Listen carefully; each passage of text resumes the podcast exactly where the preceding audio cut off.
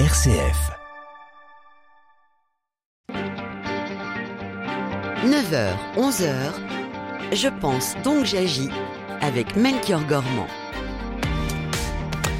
Et bienvenue dans cette seconde partie de Je pense donc j'agis consacrée, vous l'avez entendu, au météo, à, à- à la météo et, et au climat. Et dans le vaste théâtre de la nature se dressent des passionnés prêts à affronter l'indomptable, les chasseurs d'orage.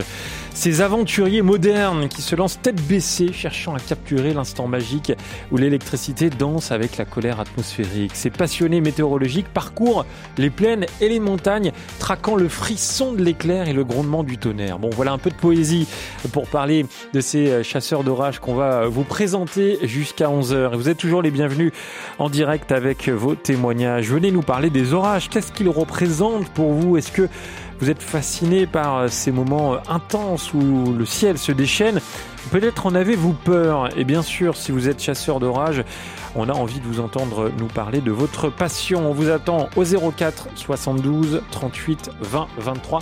04 72 38 20 23. Vos mails à l'adresse direct.rcf.fr dans le groupe Facebook Je pense donc j'agis.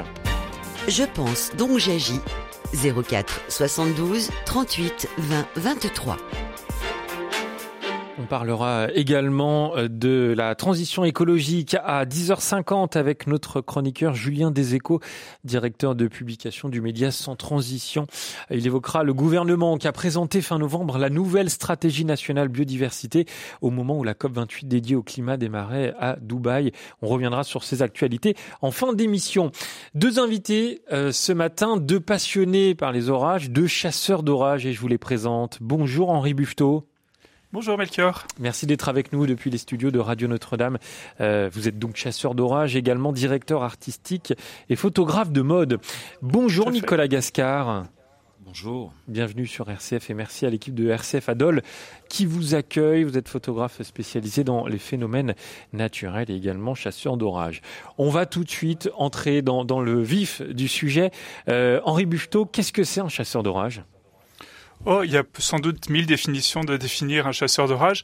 Je dirais que c'est avant tout un passionné de nature, c'est-à-dire que c'est, ce sont des gens qui vont sortir lorsque tout le monde rentre s'abriter, lorsque le vent souffle, quand l'éclair gronde, euh, pour aller capturer les phénomènes météo, les éclairs, la foudre, et après. On remarque, Nicolas sera d'accord avec moi, qu'il y a dix mille façons de pouvoir apprécier, chasser les orages. Il y a les contemplatifs, il y a ceux qui vont vouloir euh, être au plus proche des phénomènes euh, extrêmes. Et finalement, ce qui nous réunit, c'est ce partage, cet amour de la nature et cette fascination pour les phénomènes extrêmes. Nicolas, euh, quel est votre regard, vous, sur ce qu'est un chasseur d'orage Oui, ben, je partage euh, le ressenti d'Henri, bien évidemment. Euh, je pense que nous avons tous plus ou moins des, sensibilités exacerbées qui vont euh, qui vont être assez représentatives de ces variantes sur le terrain en fonction de l'orage, bien sûr. Je pense qu'avant tout, il faut être contemplatif et amoureux de la nature. Euh, pour, pour résumer, je pense que l'orage, c'est le phénomène euh, par excellence qui matérialise vraiment ces, ces conditions que l'on vit actuellement par rapport à ces parfois ces, ces, ces, ces divers comportements euh, climatologiques, ces variantes que l'on peut observer. Et la foudre et l'orage sont, sont ce phénomène très représentatif. Oui. Comment Donc on est là avant Ouais. tout pour contempler, je pense, ouais, et Et- admirer. Comment on se passionne pour, les orages, Nicolas Gascard? À quel moment vous avez eu, pardon du jeu de mots, il fallait que je le sorte, le coup de foudre pour les orages Alors, comment on se passionne euh, Bonne question. Je ne sais pas, c'est venu en moi depuis toujours. C'est une vocation hein, qui remonte, euh, qui remonte à l'enfance. Euh, J'ai toujours été fasciné par l'orage. J'ai eu la chance de, de, grandir sur la plaine du Finage, non loin de Dole, sur la plaine de la Bresse, là où les orages, en période caniculaire, parfois étaient d'une violence incroyable. Et ce qui a nourri un petit peu cette, cette, cette obsession, faut le dire, hein, puisque moi, j'ai consacré ma vie euh, aux orages et à la foudre. euh, euh, qui t'a véritablement tout sacrifié autour de moi.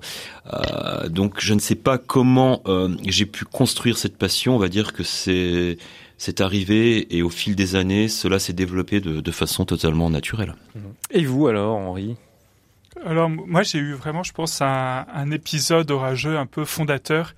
Euh, et je pense que c'est un dénominateur assez commun parmi tous nos amis euh, chasseurs d'orage. C'est, je me souviens, j'ai même retrouvé la date, c'était le 23 août 1989, euh, dans les archives qui étaient à disposition de Météo Ciel, un orage en Vendée, dans la maison de ma grand-mère, particulièrement violent. C'est vraiment l'élément fondateur. Et de ce moment dont je me rappelle très, de manière très vivace, les sensations, les odeurs, l'arrivée de l'orage, il y avait vraiment une chronologie comme une pièce de théâtre avec tous les différents acteurs qui se mettent en place. Une peur sans doute la plus grande peur de ma vie. Puis peu à peu, cette peur s'est mue en fascination, et de la fascination est né le vouloir de la, la le volonté de comprendre ce qui ce qui arrivait, pourquoi les orages, quels étaient les mécanismes qui présidaient à leur formation. Et finalement, en me plongeant dans les livres d'Alex Serment, de Pierre-Paul Fett, dans les ouvrages de Nicolas Gascar, euh, également, il y a également eu à cette période, c'était dans les années 2004-2005, euh, l'arrivée des forums sur Internet qui a permis de fédérer des passionnés, de voir qu'on n'était pas les seuls à à vivre cette passion.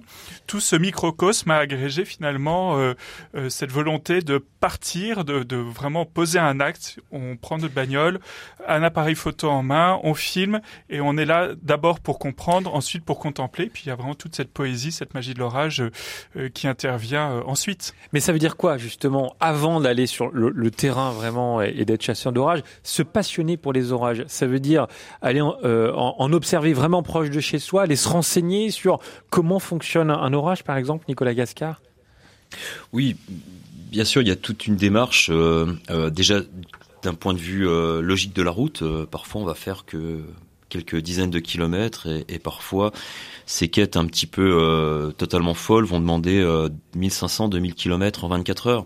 Il y a une démarche un peu absurde donc dans cette logique de, de, de la route et du véhicule. Et ensuite, en amont, il y a aussi une réflexion et une, euh, on va dire, une analyse euh, des, des, des cartes météo 24, 48 heures, voire, voire 72 heures à l'avance pour essayer de d'anticiper, de d'aller chercher le l'endroit le, le plus propice pour pour qu'un orage puisse se former. Hmm. en fonction de, de, certains critères, on va pas rentrer dedans parce que ça peut être assez complexe, mais euh, il y a l'analyse des champs de vent, euh, l'humidité, donc euh, toutes ces cartes qu'on peut retrouver sur des sites internet hein, très complets, et, et, cela va nous permettre après de donc de, de pouvoir prendre la voiture comme cité Henri et de et de parcourir les routes de France et de Navarre. Voilà. Donc ça c'est voilà, c'est vraiment le, le, le, le rôle. Alors j'allais dire le rôle, en tout cas, ce que fait un chasseur d'orage, c'est ah oui, d'ailleurs, vous allez nous dire. Hein, je vais vous poser la question directement. Euh, comment ça fonctionne un, quotidien d'un chasseur d'orage, Henri Buffetot Est-ce que ça veut dire euh, déjà regarder la météo pour savoir euh, où est-ce qu'il va y avoir des orages, et ensuite, hop, on prend la voiture et c'est parti? Alors mieux que la regarder, c'est la faire la météo. C'est-à-dire ah. que l'expérience euh, qu'on a acquise, enfin moi ça fait 20 ans, Nicolas encore plus longtemps, euh, l'expérience acquise nous permet de faire nos propres prévisions météo parce que Internet c'est un outil formidable et permet euh, de mettre à disposition des modèles très précis qui décomposent l'atmosphère euh, à une échelle sur une géographie donnée. Ce qui est incroyable, c'est mm. qu'on peut avoir des valeurs comme évidemment la température à différents étages d'atmosphère, la potentialité d'une masse d'air à supporter un orage, l'instabilité potentielle convective. Après, ça peut être compliqué. Nicolas parlait des champs de vent, c'est absolument essentiel dans l'organisation des orages. Donc tous ces différents paramètres vont être Euh, on va commencer à les regarder lors de la saison dite orageuse, on va dire grosso modo d'avril à octobre. Euh, et à partir de ça, on va voir que bah, à une semaine, sur l'échelle de la France, il y a une situation météo qui va permettre peut-être euh, une situation orageuse. Et au fur et à mesure de l'échéance, on va affiner notre prévision, parce que les modèles vont s'affiner, et on va pouvoir, par exemple, le matin même, définir une prévision relativement précise à l'échelle d'un demi-département à peu près. Et une fois que cette prévision est faite, euh, euh, il faut savoir qu'il y a toujours une part d'inconnu, c'est-à-dire que on part, on prend notre voiture, on prend notre matériel, on échafaude dans notre esprit 10 000 scénarios euh, plus ou moins imaginaires parce que le phénomène n'a pas encore eu lieu. C'est-à-dire qu'on on prévoit d'aller dans un endroit, alors qu'il ne se passe strictement rien. Et après, c'est au petit bonheur à la chance. On, entendait dans la première partie de Je pense donc j'agis un, un, météorologue, hein, Olivier Proust, qui est également prévisionniste à, Météo France. Ça veut dire que d'une manière ou d'une autre, Nicolas, Nicolas Gascar, quand on est chasseur d'orage, on, se glisse dans, la peau d'un météorologue? Oui, plus ou moins. Euh, je pense que c'est assez essentiel euh, dans, la mesure où nous avons besoin de, connaître un minimum euh, donc la météorologie pour pouvoir se lancer dans cette quête folle, comme citait Henri. Et, ce que je retiens surtout, Henri a raison, c'est l'inconnu. Euh, qui s'ouvre face à nous et, et ça c'est vraiment un champ d'émerveillement constant. Euh, c'est inconnu qui va qui va qui va transcender un petit peu cette part de folie, ce, ce côté fantasmagorique euh, du cliché ultime euh, iconographique, tout cela et se mélange et c'est ça qui rend je pense cette quête vraiment fascinante ouais. Et donc pour arriver à cette quête fascinante, parfois nous avons besoin de la météorologie. Mmh. Mais après euh, je mentionne le fait que Internet c'est vraiment très très bien, mais mais l'observation du ciel aussi est, primordiale, peut-être même euh, la nécessité absolue. Euh, rien ne vaut vraiment l'observation, la classification des nuages pour parfois bah, faire déjà une première petite prévision en fonction du type de nuage qu'on peut rencontrer à la veille d'une perturbation, d'un front qui va gentiment progresser. Et ça, ça reste, euh, en tout cas pour moi, les, les on va dire les, outils euh, les plus euh, fondamentaux. Euh, j'ai grandi, j'ai appris à, à, observer le ciel avant tout, avant de rentrer dans ces paramètres plus complexes. Et, et ça reste vraiment, je pense, la, voilà, on va dire l'étape la, la, plus euh, la plus passionnante. Euh, après, bien sûr, l'approche et le contact avec l'orage. Elle est loin. L'observation du ciel. Ouais. Elle est loin l'époque des forums, Henri Busteau, où, où, justement vous vous regroupiez en, en, entre passionnés de chasseurs d'orage. Maintenant, il y a des outils. Euh, alors, euh, moi aussi, ça m'intéresse. Il y avait Kerenos ou un site internet, je sais plus. Keronos. Ouais. Ah, ça existe toujours. Ça existe toujours et, et, qui permet, je crois, de détecter les, les, les impacts de foudre dans, dans, dans les régions. Alors, Kéronos, c'est ouais. Météorage, en fait, ouais. Météo France. Kéronos qui a une spécificité qui est d'abord de recenser les phénomènes météo liés aux orages extrêmes, notamment les tornades en France. Euh, je rebondis sur ce que disait euh, Nicolas aussi sur l'observation du ciel. Et c'est vrai que euh, à force de chasser les orages, et je pense que tu me contrediras pas là-dessus, on a cette faculté de lire le ciel comme on dirait dans un livre. Chaque nuage a sa signification et à partir de ça, on va pouvoir aussi affiner notre prévision et avoir une lecture très complète de la manière de se positionner pour pouvoir être émerveillé et également sans se mettre en danger. Hmm. On va tout... totalement. Oui, Nicolas, vous confirmez Je confirme, oui. Et bon. c'est, je pense vraiment l'essentiel. Ouais. Allez, on accueille Ghislaine au 04 72 38 20 23. Ghislaine, vous êtes à Bordeaux, bonjour. Oui, je suis dans la banlieue bordelaise. Très bien. Voilà. Alors, j'ai toujours entendu ma mère murmurer quand il y avait les orages. Et j'ai voulu savoir ce qu'elle disait. On vous entend pas très bien, Ghislaine. Si vous pouvez mieux parler dans votre téléphone. Oui. Voilà, parfait. Oui. Alors, ma mère faisait appel, elle, elle murmurait, je voulais savoir ce qu'elle disait. Alors, elle faisait appel à Sainte Barbe, hmm. Sainte Fleur, la couronne de notre Seigneur, le tonnerre tombera, le Seigneur nous protégera.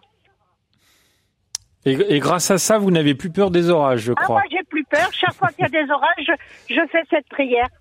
Merci beaucoup, euh, Ghislaine, d'avoir été avec nous. Henri Buffetot, je vous ai vu euh, sourire en écoutant ce, ce témoignage de Ghislaine.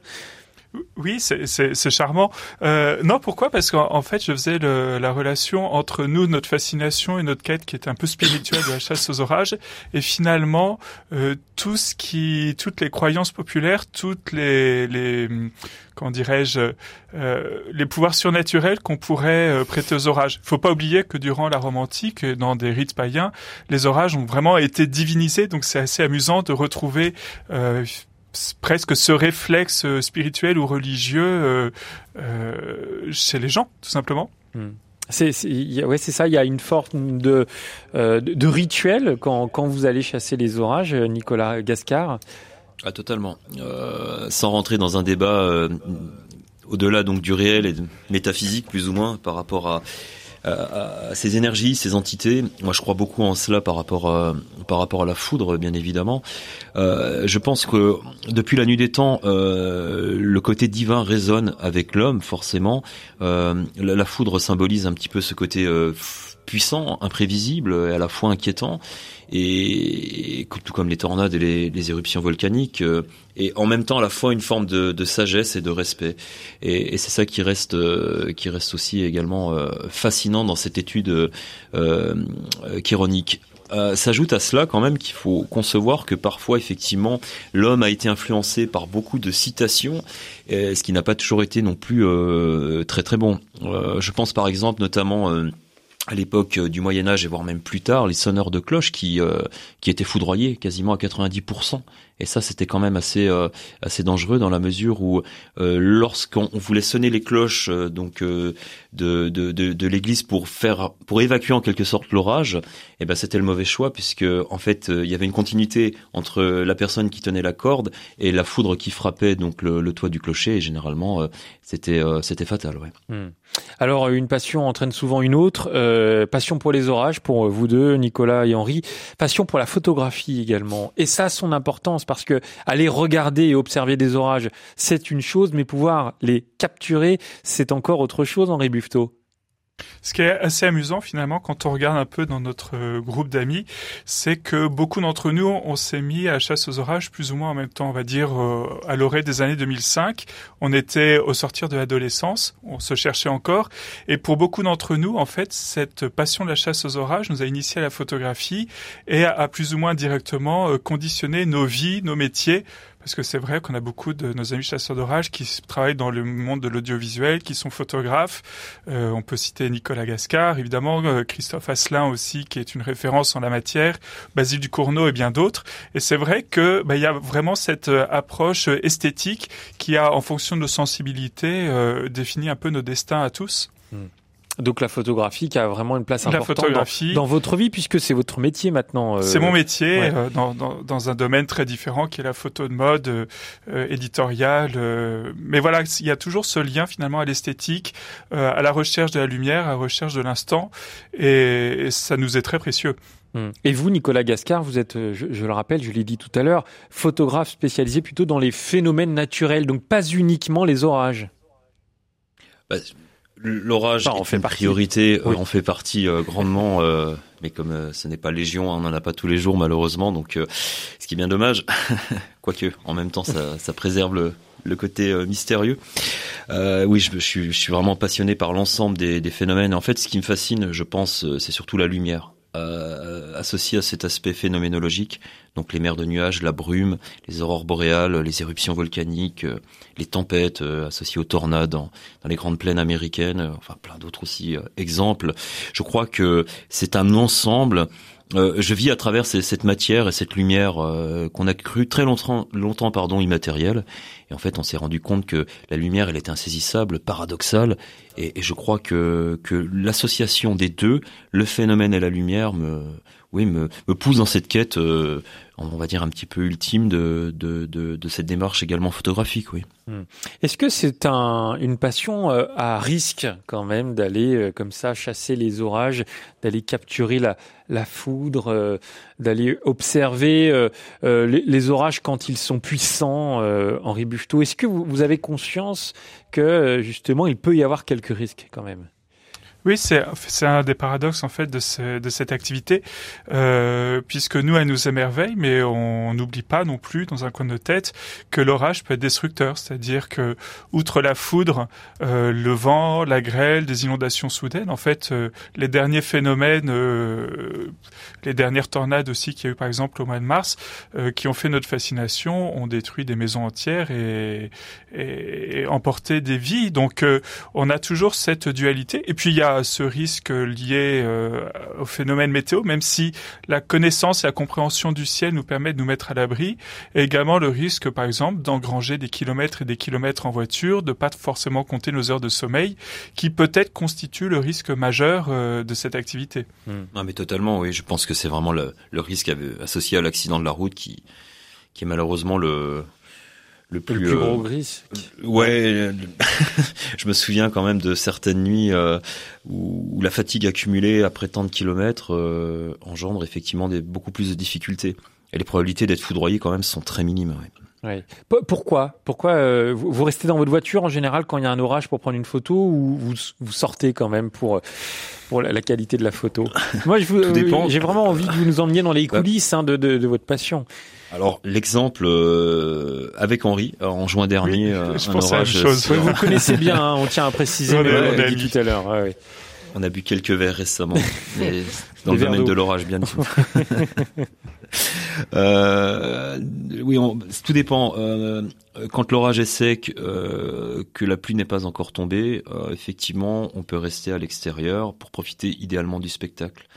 Moi, j'ai un principe lorsque la, foudre commence à tomber très près et que donc c'est ce qu'on appelle concrètement la zone entre l'air sec et la zone de pluie, c'est là que la foudre va se manifester, idéalement au plus près.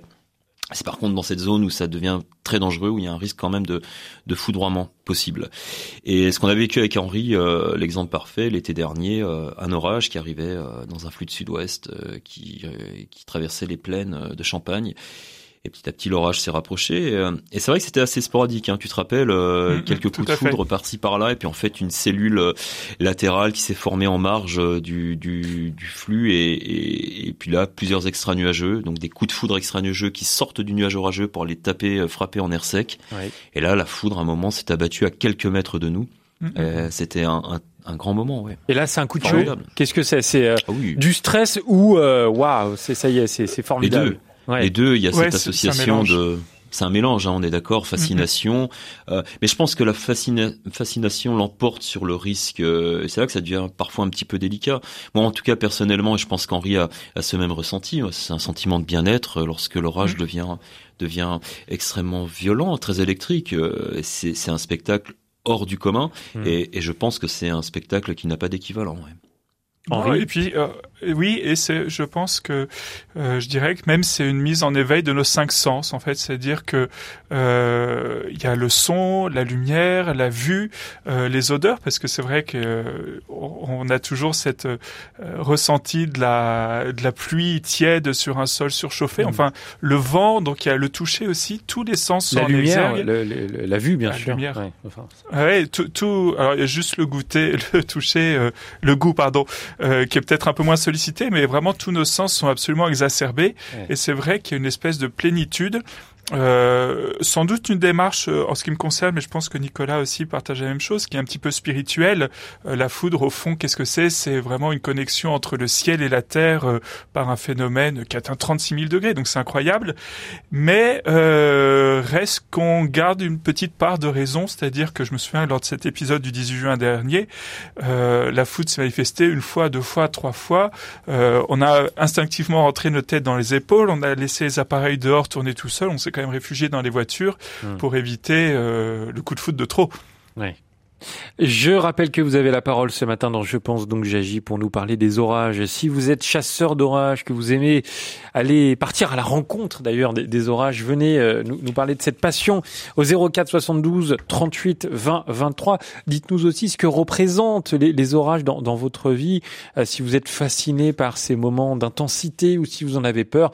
Bref, parlez-nous des orages au 04 72 38 20 23. Euh, Peut-être un, petit message de, de prévention, Henri Buffetot et Nicolas Gascard, euh, ça ne s'improvise pas de, de, de, devenir chasseur d'orage. Il y a quand même des risques. S'il y a des jeunes qui nous écoutent, faut leur dire de faire attention. Nicolas. Euh, oui, oui, quand même. Euh, euh je pense qu'après, euh, vous savez, maintenant de nos jours, cette façon, cette approche de l'orage est parfois n'a plus rien à voir avec il y a encore ne serait-ce que 25 ou 30 ans. Euh, les jeunes sont quand même dans, cette course aussi un petit peu du sensationnel. Et moi, personnellement, je trouve, alors je ne sais pas ce qu'en pense Henri, mais mais il y a une part un peu de folie, du un peu du grand n'importe quoi euh, à la course à aller faire la vidéo sur Instagram ou je ne sais pas quel autre réseau là. Voilà, voilà, merci. Euh, c'est c'est compliqué. Alors du coup, ça, moi je vois parfois des, des gens euh, qui, qui, vont prendre des risques euh, alors que la foot tombe au plus près, euh, même par rapport à, la conduite. Enfin, tout un ensemble, ouais. Après, j'ai pas assez de recul pour pouvoir donner des, des consignes parce que j'ai fait quand même euh, un petit peu n'importe quoi à une époque quand j'étais jeune aussi un peu fou sous l'orage. Euh, ça se contrôle pas, mais en tout cas, j'ai trouvé que cette tendance était euh, était beaucoup plus euh, importante depuis quelques années sur les réseaux. Ouais. ouais. Henri, oui, c'est assez vrai. On, on, assiste souvent à une course au buzz avec mm. euh, des nouveaux venus. Alors, je dis pas qu'il faille des rites initiatiques ou quoi que ce soit pour devenir chasseur d'orage. Loin de moi ce propos. Mais c'est vrai que euh, c'est des phénomènes qui sont fascinants. Euh, c'est des phénomènes qui sont passionnant aussi à comprendre. C'est-à-dire qu'on peut avoir une démarche de compréhension, une certaine humilité face aux forces de la nature, et qui se marie mal avec le fait de vouloir faire le buzz à tout prix, de foncer dans le tas sans réellement comprendre le phénomène auquel on est confronté. Et puis, un peu de sagesse, ne pas oublier qu'une carrière photographique ne se construit pas sur une seule photo, aussi belle soit-elle, mais vraiment sur une cohérence, sur un ensemble, sur une approche qui soit artistique et qui soit le reflet de nos sensibilités. Hmm. Est-ce que vous vous souvenez du, du premier orage que vous avez pris en photo euh, tous les deux? Je commence avec vous, Henri. Oui, tout à fait. 10 août 2004 à l'île-dieu. Ah oui. J'ai même les dates en tête. Euh, une nuit orageuse absolument incroyable, une situation euh, absolument exceptionnelle.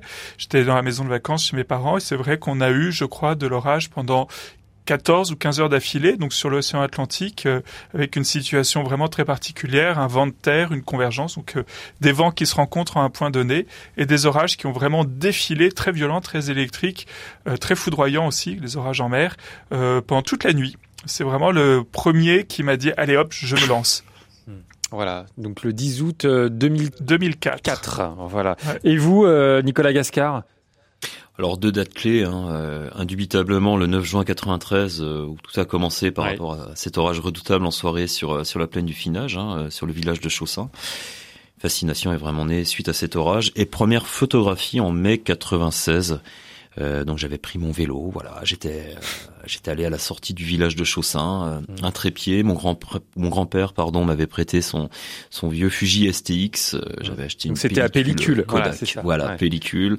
J'avais attendu une semaine ou deux pour avoir le résultat et et sur 24 poses, deux photos, voilà, réussite, dont notamment ce, la première avec trois trois coups de foudre à peu près à 4-5 kilomètres avec euh, voilà les toits du quartier euh, du Faubourg Saint-Jacques, de, du village de mon enfance, donc euh, très symbolique. Ouais. Mmh. Comment vous arrivez à concilier à la fois votre vie professionnelle et, et cette passion? Parce que les, les, deux sont intrinsèquement liés, mais, mais, quand même, aller décider à la dernière seconde de prendre sa voiture pour aller à l'autre bout du pays ou à l'autre bout de l'Europe, il faut quand même avoir un petit peu de temps de, devant soi, Henri.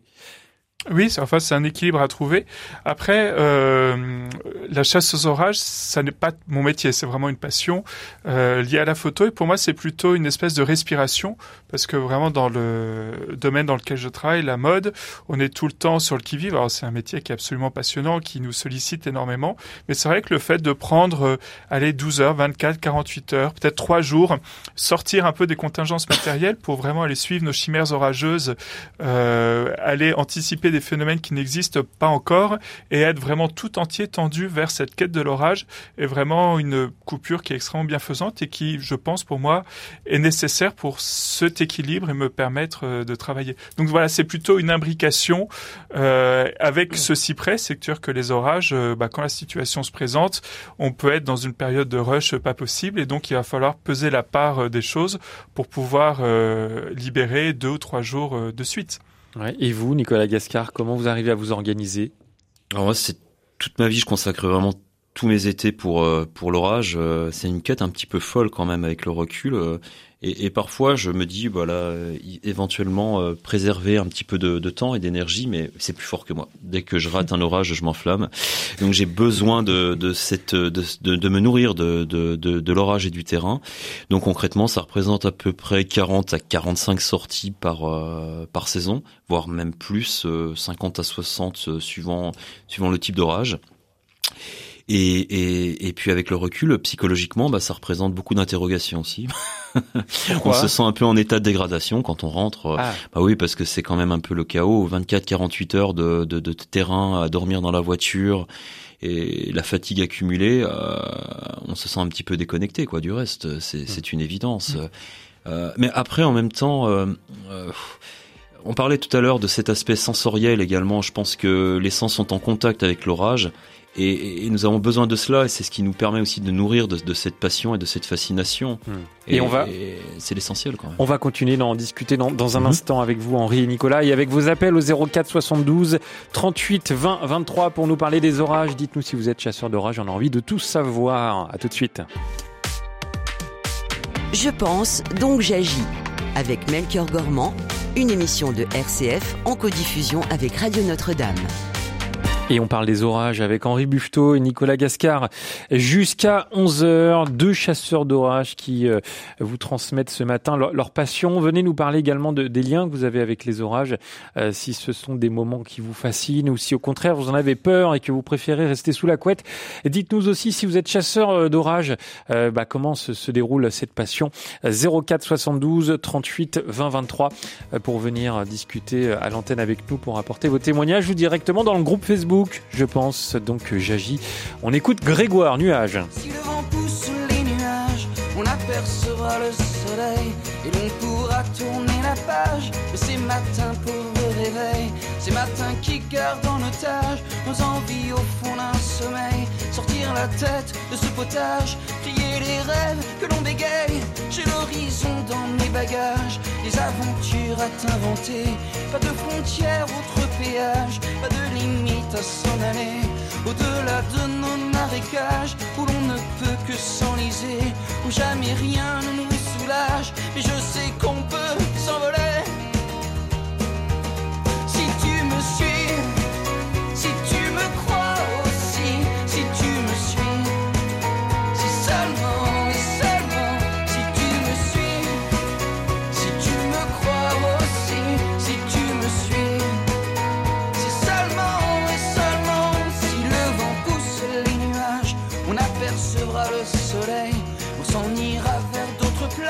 Où la vie n'est jamais pareille. On se perdra sur des rivages, dans des océans de merveilles. On fera peut-être naufrage. Je crois qu'il faut que l'on essaye atteindre d'autres paysages, des galaxies inexplorées. Ne plus sentir geindre la rage, ni m'entendre se lamenter. Oublier les sombres ravages de leurs principes et leurs idées. En trouvant un pont, un passage, n'importe quoi pour s'évader.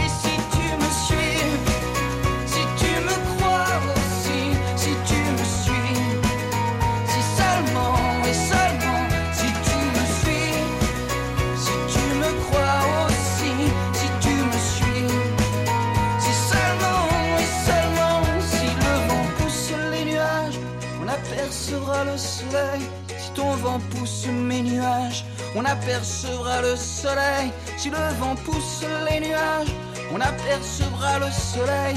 Si mon vent pousse tes nuages, on apercevra le soleil. Si tu me suis,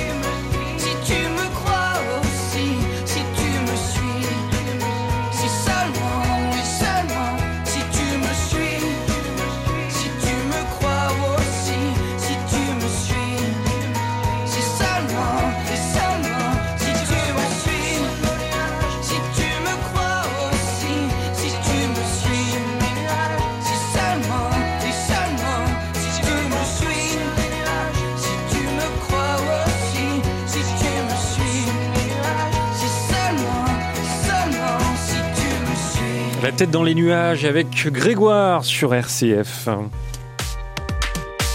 Je pense, donc j'agis.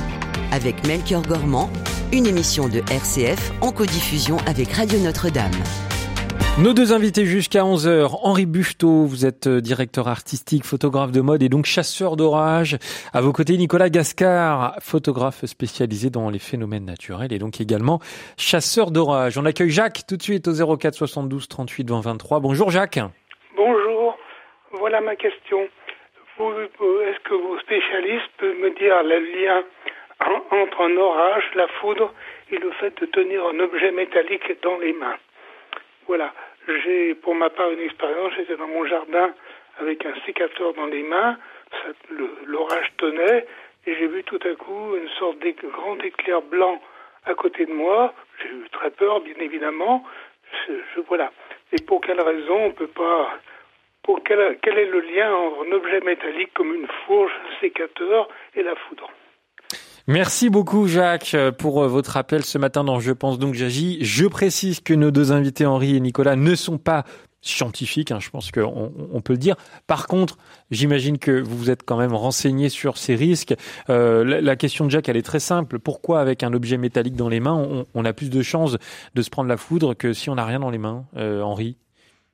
Euh, ben, c'est une histoire de conduction, tout simplement. Euh, euh, L'acier, le fer, le métal est bien meilleur conducteur. Et alors après, on pourrait rentrer dans les détails et parler de champ magnétique, euh, de polarité électrique positive, négative. C'est pas forcément le sujet. Tout simplement, c'est que ben, l'acier est meilleur conducteur que le corps humain. Et donc, tout simplement, on pointe euh, une fourche vers le ciel, euh, un paratonnerre. euh, tout à l'heure, Nicolas parlait très justement des cloches d'airain. Eh bien, c'est vraiment des objets qui, alors c'est pas une vérité absolue, mais qui seront préférentiellement euh, frappés par la foudre si foudre il y a. Nicolas Gascar, vous avez quelque chose à rajouter? Ah bah totalement, c'est c'est le danger euh, Ouais. majeur, ne jamais avoir un objet métallique euh, sur soi ou le, le brandir parce que ça fait office de paratonnerre. Donc, euh, on va dire le- l'élément le, le plus propice pour déclencher effectivement un traceur un phénomène électrique. euh, donc, absolument éviter cela. Tout comme euh, il y a des règles euh, en chironopathologie euh, essentielles et, et nécessaires, ne pas s'abriter sous un arbre. Pourquoi? Parce que l'homme en fait est beaucoup plus conducteur que l'arbre. Donc euh, automatiquement, lorsqu'une personne va se protéger sous un arbre, euh, qui plus est isolé, a 95% de chances d'être foudroyé.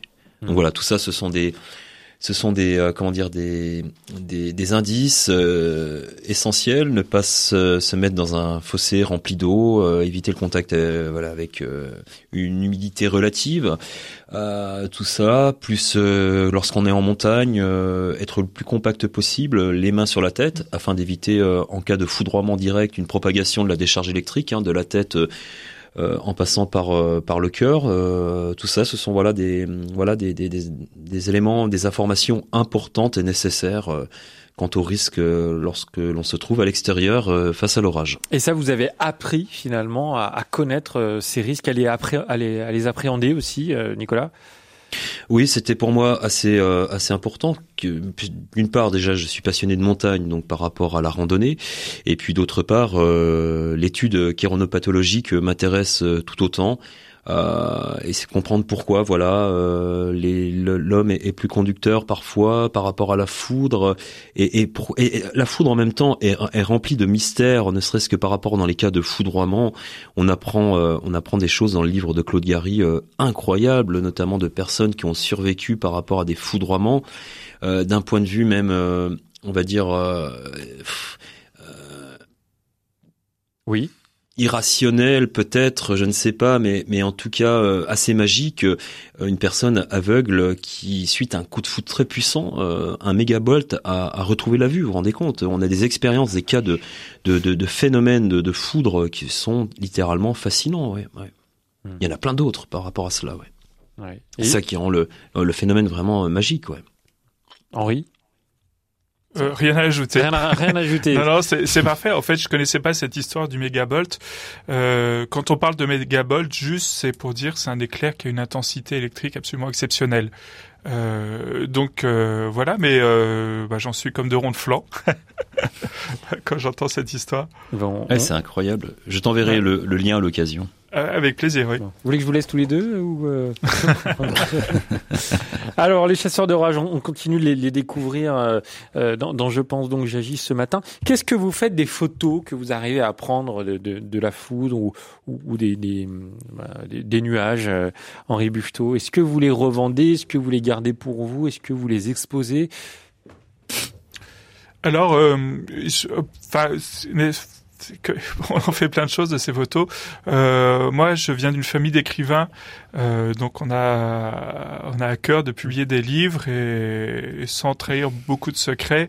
Euh, probablement avec Nicolas et un autre ami, on a un projet éditorial chez Libris Ferra d'ailleurs sur ce sujet. Donc ça, ça va être assez intéressant.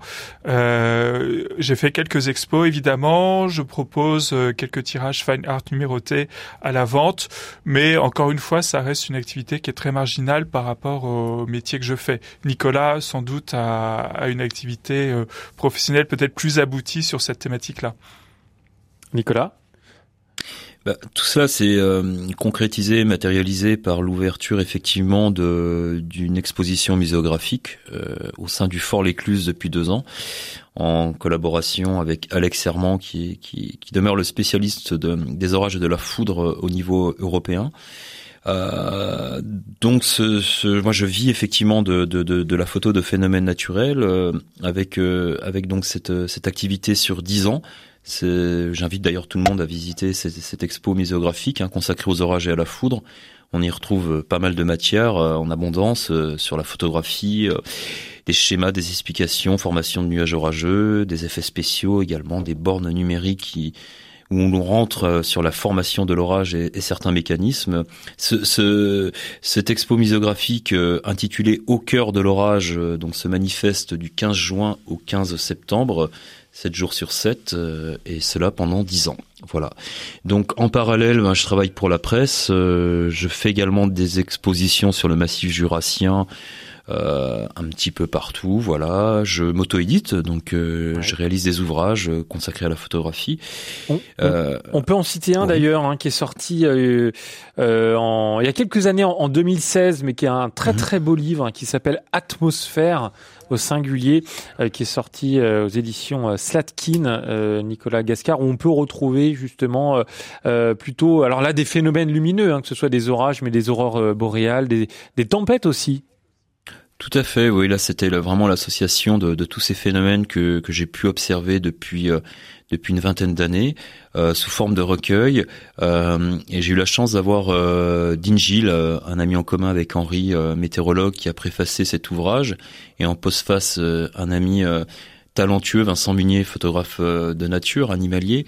Et, et entre deux, donc voilà, j'ai associé des, des textes plus ou moins philosophiques, euh, certaines citations et des ressentis personnels euh, associés justement à, à, à ces aspects phénoménologiques. Et à l'heure actuelle, c'est un livre où oui, je suis quand même assez satisfait du, du résultat. C'est peut-être mon plus beau livre, sans, mais sans aucune prétention. Ouais, Euh, C'est vrai.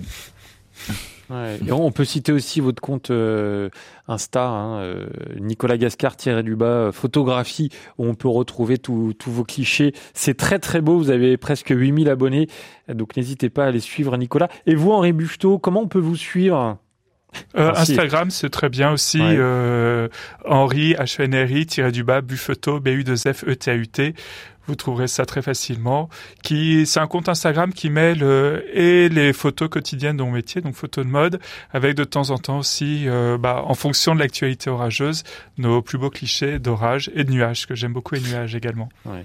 Et je tiens à préciser par Oui. rapport au travail d'Henri, euh, ce qui est ce qui est très intéressant par rapport à la foudre, c'est que Henri a un œil, une approche vis-à-vis de, de, de la femme et, de la mode qui est incroyable. Et justement, cette association, parfois des deux, entre la foudre, euh, voilà, euh, le, le côté fatal, féminin, euh, mérite d'être étudié parce que finalement, euh, en- voilà, il y a, il y a certaines similitudes et un lien en parallèle assez intéressant qui mérite euh, d'être étudié davantage. Ah oui. Henri, vous, avez près de 50 000 abonnés quand même hein, sur, sur Oui. Insta. Je viens de le voir, c'est c'est assez impressionnant. Mais euh, vous vous rendez compte aussi à quel point euh, le- le- le- les gens, enfin, alors, je, je vais faire encore une fois une généralité, mais sont quand même passionnés par ces phénomènes naturels, par les orages.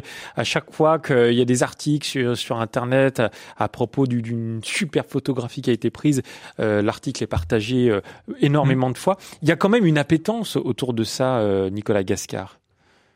Oui, je pense, oui, il y a un engouement de, de plus en plus important par rapport aux phénomènes orageux, c'est c'est certain. Euh, comme on citait tout à l'heure, aussi cette envie de, de, de prendre maintenant des caméras, des appareils photo. Et l'approche est beaucoup plus facile qu'il y a 25 ou 30 ans. Euh, Maintenant, pour faire euh, des photos d'orage euh, s'avère être moins complexe. Et encore, quoique, faut-il être placé au bon endroit, au bon moment, puisqu'il y a la photo d'orage d'éclair et la photo d'éclair, c'est-à-dire vraiment ces, ces, ces coups de foudre très proches, ramifiés dans des ambiances parfois en, assez euh, assez remarquable euh, de, de multiples paysages que ce soit ce, soit en, en, montagne ou en mer pardon. Et, et, et je pense que je pense que c'est tout un état d'esprit effectivement. Euh, après euh, je, je, je, je n'ai peut-être pas assez de recul par rapport aux, aux réseaux sociaux. Euh, cette démarche euh, maintenant cette approche qui qui reste quand même un petit peu plus différente euh, de ce qu'on pouvait euh, faire il y a 25 ou 30 ans. Mais tout change c'est normal Hmm. mécanisme du changement Ouais, exactement. À quoi euh, ressemble une bonne photo euh, d'orage? Qu'est-ce que c'est une bonne photo d'orage pour vous?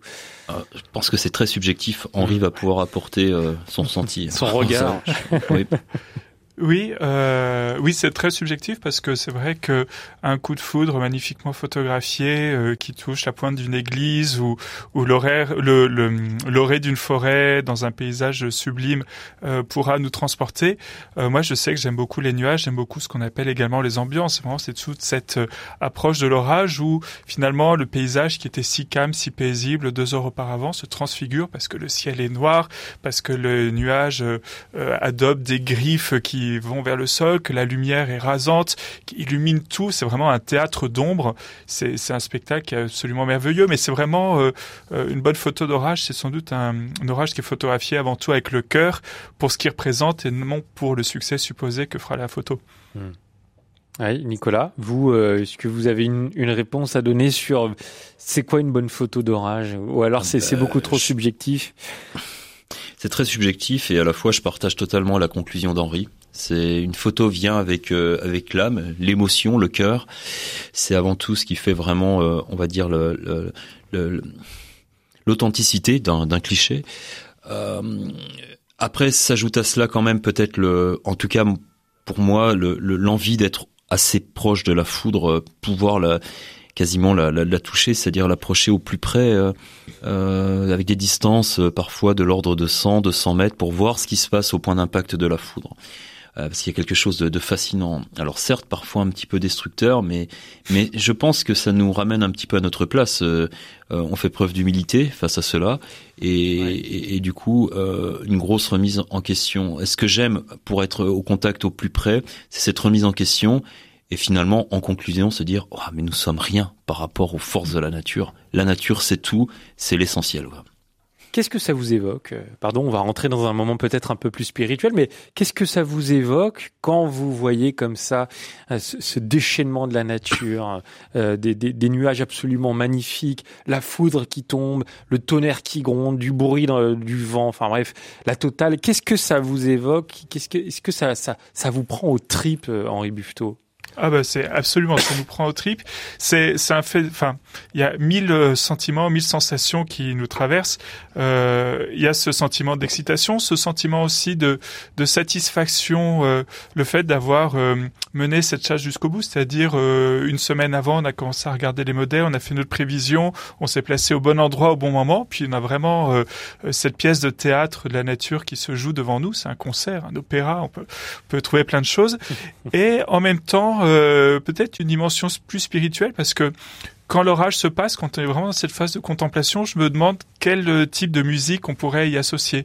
Alors je vois beaucoup, euh, moi qui suis musicien, enfin chanteur aussi, euh, est-ce qu'on aura plutôt du Jean-Sébastien Bach avec euh, euh, des, airs- des instruments absolument éclatants, pas trop, plutôt des musiques mélancoliques, un peu minimalistes, euh, de style Arvo Part. Enfin, il y a vraiment toute cette cette démarche absolument complète qui, qui illustre nos sentiments et qui se qui nous traverse à, à ce moment-là. Mais c'est vraiment plein de sentiments, parfois un peu contradictoires, qui viennent euh, euh, s'inviter en nous. Nicolas Gascard, euh, qu'est-ce que vous ça, ça vous évoque dans, dans ces moments particuliers? Euh, Vous avez peut-être, on peut dire, la chance aussi de les vivre, puisque c'est une chance d'avoir le temps d'aller euh, photographier des, des orages, surtout euh, à la campagne. Excusez-moi pour cette Oui. toux. Non, non, bah, c'est cette saison. Hein, c'est- plus les orages, mais c'est la toux. c'est cette saison. Euh, moi, ça évoque. euh, alors, euh, je vais pas avoir un discours fataliste, mais euh, de façon assez contradictoire. Moi, ça m'évoque surtout le, du, beaucoup de gâchis de la part de l'homme face justement à, à- à la beauté de ces phénomènes. euh, c'est cette magie de l'instant que l'on peut vivre. Et, je me dis quand même qu'on a, on a, on a provoqué beaucoup de gâchis euh, par rapport à cette résonance de la, de la consommation et surconsommation. L'homme en a oublié parfois l'essentiel de pouvoir vivre justement ses contacts, ne serait-ce que sortir de chez lui, prendre sa voiture ou même à pied pour contempler l'orage dans une ambiance vespérale, pour se voilà se décompresser, euh, lâcher un petit peu tout. Mais non, Euh, et c'est ça qui me qui me rend parfois dans une approche, un discours peut-être euh, un, un poil nihiliste, je ne sais pas, je trouve que, que quelque chose nous dépasse euh, Mhm. actuellement dans cette société et on en oublie l'essentiel. Et donc ça m'évoque du gâchis malheureusement. Et plus le temps passe et plus j'ai l'impression que l'homme rentre justement dans cette surconsommation à l'égard des réseaux sociaux, à l'égard de leur écran télé, de leur dernier iPhone. Et peut-être que ces, ces phénomènes sont là aussi pour, euh, pour nous rappeler l'essentiel. Ouais. En- Je pense qu'on on- Ouais. on- on- tout est accéléré, on, on vit trop rapidement. Voilà, c'est ça le, le gros problème. Et, et- et le fait de pouvoir contempler l'orage comme citait Henri sous forme de théâtralité ou comme un grand orchestre, ça nous permet de, de, de voir vraiment les choses de façon totalement différente, être transposé, transporté à la fois dans une forme de voyage spatio-temporel et onirique qui nous ramène à, à la magie de l'instant et peut-être vraiment les valeurs et, euh, de base, euh, l'essentiel. quoi. On va écouter Hugues tout de suite au 04 72 38 20 23. Bonjour Hugues. Oui, bonjour, bonjour. Oui, je voulais faire part un peu de mon expérience sur les orages. Oui. Donc, euh, je suis un, un géologue donc de terrain. Euh, J'ai travaillé dans plusieurs pays, euh, mais les orages les plus spectaculaires, et ça, je peut-être je le conseillerais à vos photographes, c'est le, le bouclier nord canadien. Et là, vous pourrez voir les orages à proximité, euh, de très près. Vous avez des photos magnifiques. Euh, quand il n'y a pas des, aura- des, aurores boréales, parce que là-bas, malgré tout, il y a même des orages l'hiver. Et voilà, l'expérience que je voulais faire, c'est que j'étais euh, en prospection, j'étais sous la tente, et c'était le soir, il y avait eu un gros orage, et l'orage m'est carrément tombé dessus. Euh, j'étais couché, je dormais, ça m'a réveillé bien sûr, c'était assourdissant. Et le lendemain matin, en me levant, j'ai vu que toute la zone où j'étais couché, c'était bardé de petites euh, fissures euh, qui avaient euh, soulevé le, terrain. Et le plus spectaculaire, c'est qu'il y avait un bloc, ce qu'on appelle des erratiques, bon, qui faisait bien dans les deux tonnes, qui avait été projeté à peu près à deux mètres, à deux mètres de distance de sa place. Voilà, voilà un peu l'expérience. J'étais un peu abas- abasourdi, évidemment. Euh, mais voilà. Alors, ce que je recommande euh, aux photographes, c'est d'aller là-bas. Euh, les orages vous tombent dessus à très grande proximité. Ça tient certainement à la nature des terrains, des terrains cristallins, euh, parfois certains assez résistants et d'autres parfois assez conducteurs. Merci Donc, Hugues. Et puis un autre dernier conseil, Allez, dites-nous. j'ai quand même, euh, je suis pêcheur D'accord. et j'ai perdu deux, deux, enfin pas des amis, mais deux connaissances euh, à cause des cannes à pêche en fibre de carbone.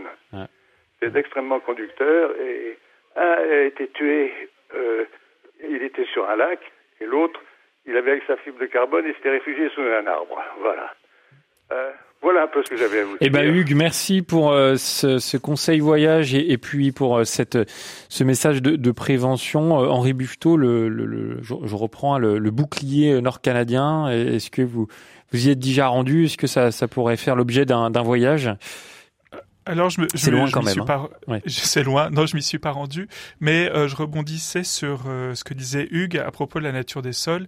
Et euh, pas très loin de chez Nicolas, euh, vers Dole, dans le Jura on a, donc, ouais. dans le Jura, on a un spot, un point de vue absolument magnifique, euh, qui est le Mont Roland. Et c'est vrai que pour y être allé, on a observé, c'est une curiosité géologique. Hein, le Mont Roland, c'est vraiment une pointe cristalline, granitique dans un océan de calcaire. Et c'est vrai que on a vraiment ressenti et vu cela euh, à plusieurs reprises. Il y a des mines de fer aussi. Les orages qui étaient peu foudroyants sont mis vraiment à, à darder l'horizon de coups de foudre spécifiquement à cet endroit-là. Donc ça peut être c'est à cause du sol pour le coup. Euh, le sol, on, on- ouais. même dans la formation des orages, la géologie, la géographie joue un rôle important. Ah oui. Mais c'est vrai que sur cet endroit en particulier, à plusieurs reprises pour m'y être rendu, on a observé une, une activité chéronique qui était décuplée euh, en passant Tavo, Dole et en longeant ce petit massif forestier. Euh, c'est très frustrant parce que on aurait pu en parler pendant des heures, hein, des, des orages et puis de, de votre passion, parce que c'est toujours agréable, je trouve, d'entendre des, des passionnés euh, livrer le- leurs témoignages. Mais on va euh, tout de suite euh, retrouver no- notre chroniqueur qui va nous rattacher à l'actualité et notamment à la COP 28.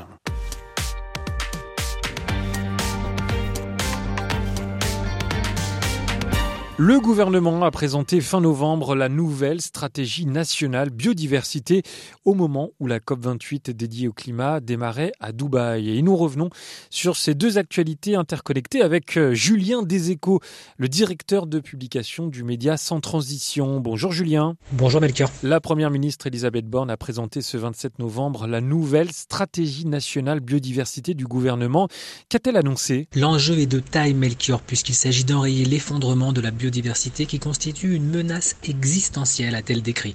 Cette nouvelle stratégie, attendue depuis plus de deux ans, a la lourde tâche de succéder aux deux précédentes dont les objectifs n'avaient pas été atteints. Une radicalité des résultats sans brutalité des mesures, a elle-même décrit la Première ministre, dont la recette est malgré tout reprise pour cette troisième version. Les 40 nouvelles mesures visent ainsi à atteindre 30% de protection des terres et mers, la réduction de moitié de l'utilisation des pesticides et la restauration de 30% des surfaces dégradées. Pour ce faire, le gouvernement promet une augmentation de 250 millions du budget consacré à la protection de la biodiversité. Face à cela, les subventions dommageables s'élèvent toujours à près de 10 milliards d'euros par an, selon le WWF. Et en quoi l'effondrement de la biodiversité est-elle connectée au changement climatique? Un million d'espèces sont menacées d'extinction, 75% de la surface terrestre est altérée de manière significative et 85% des zones humides ont disparu. Entre 1970 et 2020, les populations de vertébrés ont chuté en moyenne de près de 70%, alerte le Fonds mondial pour la nature dans son dernier rapport. Au fil des années, le déclin continue de s'aggraver. Poissons, oiseaux, mammifères, amphibiens et reptiles sont concernés. Perdre plus des deux tiers du monde des animaux sauvages en moins de 50 ans est un véritable bouleversement, souligne encore le VVF dans un récent rapport qui précise que la déforestation, l'agriculture non soutenable, le commerce illégal d'espèces sauvages ainsi que la pêche sont autant de risques qui pèsent sur la biodiversité. À ces pressions s'en ajoute une encore plus forte, le bouleversement climatique.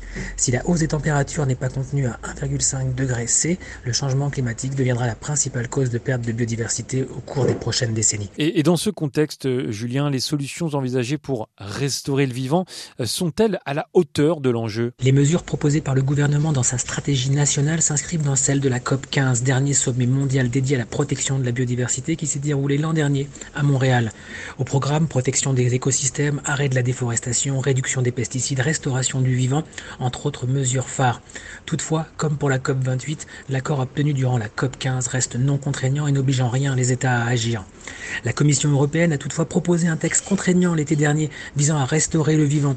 Ce dernier a été adopté dans la foulée par le Parlement européen et vise à imposer aux États membres la préservation des terres et des espaces marins abîmés par les activités humaines. Au terme d'âpres discussions et négociations entre les États, celui-ci a été adopté mi-novembre après plusieurs mois de bataille politique. Il prévoit la restauration de 20% des terres et des mers de l'Union européenne d'ici 2030 et de tous les écosystèmes dégradés d'ici 2050. Ce texte qui vise aussi à restaurer les zones humides et les habitats, protéger les pollinisateurs ou encore replanter les haies et les arbres porte un véritable espoir pour restaurer le vivant. Merci beaucoup Julien des Échos pour euh, toutes ces informations et, et beaucoup plus de choses à retrouver sur votre site sans-transition-magazine.info. Merci également euh, à vous deux, Henri Buffetot et Nicolas Gascard, d'avoir été avec nous euh, pour nous parler de votre passion de chasseur d'orage. Nicolas, je rappelle qu'on peut vous suivre hein, sur Instagram, il suffit d'aller taper votre nom, Nicolas Gascard. Et puis euh, peut-être une idée de cadeau pour Noël, Atmosphère. C'est euh, le livre que vous avez euh, écrit, alors avec de très très belles photographies sur des aurores boréales, des éclairs, des tempêtes, qui est sorti aux éditions Slatkin. Voilà une idée de cadeau. Merci à vous Nicolas Gascard et merci à l'équipe de Dole qui vous accueillait ce matin en studio. Henri Buffetot, même chose pour vous. Rendez-vous sur Instagram, Henri-du-bas Buffetot euh, pour vous suivre. Et je, viens aussi, euh, petit aparté, de publier un livre qui s'appelle Femmes de lettres aux éditions Libris qui raconte aussi euh, une autre part de mon métier. Voilà. Et ben voilà une autre idée de cadeau, c'est parfait. Merci à tous les deux, merci à l'équipe de Radio Notre-Dame, à Antoine, Maria et Éléonore et Catherine à la réalisation. On va se retrouver demain, bien sûr, de 9h à 11h dans Je pense donc j'agis avec Madeleine Vatel à la recherche des personnes disparues. Ça aussi c'est tout un programme. À demain.